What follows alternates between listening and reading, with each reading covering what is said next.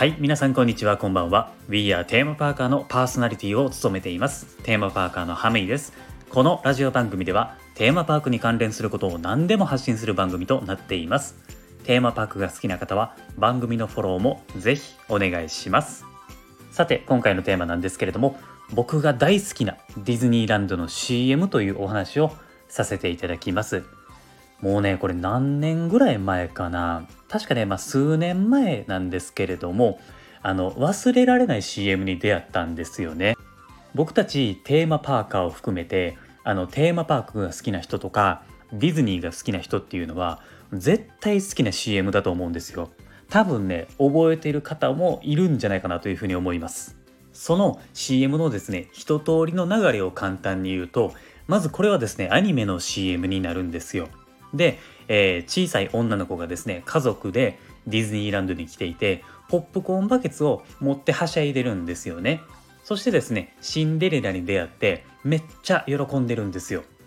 女の子はやっぱりこう一回はお姫様に会いたいってこう憧れますもんね。で、えー、ちょっと時間が経ってですね多分ね高校生ぐらいやと思うんですけれどもその主人公の女の子がちょっと成長してるんですよね。で、えー、友達と遊びに来ていてミニーマウスのカチューシャをつけながら「イッツ・ア・スモール・ワールド」の前でチュロスを食べ歩きしてるんですよ。で、まあ、その女の子がちょっとよそ見をしていて男の人にぶつかってしまうんですよね。その女の子がですね、えー、ぶつかった男の人に一目惚れしてしまうんですよ。で、えー、後にですねその男性と付き合うようになってディズニーランドでデートするようになるんですよ。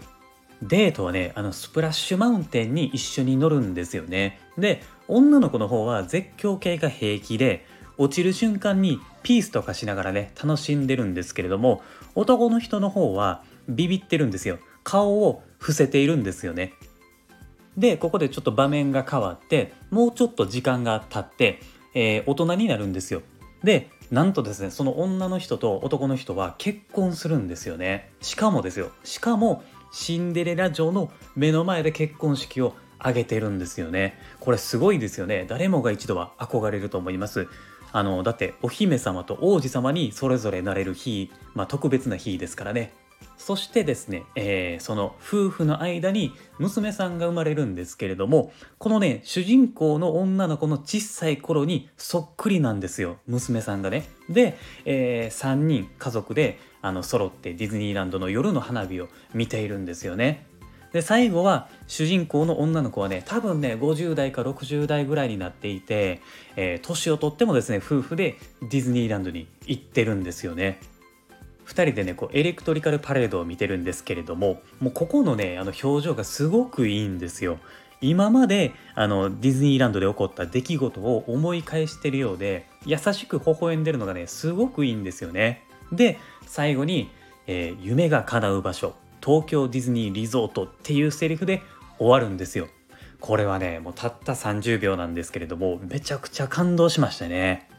ほんまにねこう全部夢が叶ってるんですよね。まずディズニーランドに行けたっていうのが叶ったじゃないですか。で、えー、大好きなプリンセスに出会いましたよねシンデレラ。で運命の王子様にそこで出会っちゃったんですよ「イッツ・ア・スモール・ワールド」の前で。でその男の人と結婚して子供が生まれて一緒にディズニーランドに来たっていうのも叶ったしでいつまでも楽しくそして幸せに過ごすことができたっていうのも叶っていますから、まあ、こんな感じでいくつも夢が叶ってるんですよね。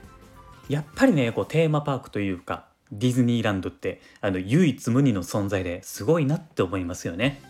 多分ねあの動画がどっかで上がってるかもしれないですけれどもあの見れるようであれば死ぬまでにはね一回見ていただきたい CM ですね。あの今ねネガティブとかマイナスの考えをしている人っていうのはこれをね見た方が僕はもうハッピーになれると思うんですよね。30秒で人の心を動かすなんてほんまにすごいことなんですよ。あの CM ってやっぱり意識して見ないじゃないですか。でもこれは、えー、また見たいっていう CM なんでほんまに貴重なんですよね。この CM を知ってる人はですねあの多分共感してもらえたんじゃないかなというふうに思いますしまだ見てないっていう人はあのどこかで探してあの見ていただければなと思います。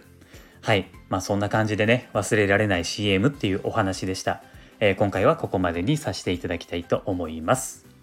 今後もですねこの番組ではテーマパークに関連することはどんどん発信していきますので皆さんと一緒に楽しくラジオ型のテーマパークを作っていきたいと思っていますので応援をよろしくお願いしますもしよかったらいいねコメントそしてこのラジオ番組のフォローもお願いしますあと僕はですね、Twitter もやっていますので、こちらをフォローしていただくと配信を聞き逃しに防止にもなったり、えー、直接ね、お話できたりもできますので、えー、こちらもフォローをお願いします。概要欄のところに URL 貼ってますんでね、遊びに来てください。では、ご視聴ありがとうございました。また次回の放送でお会いしましょう。Have a good day!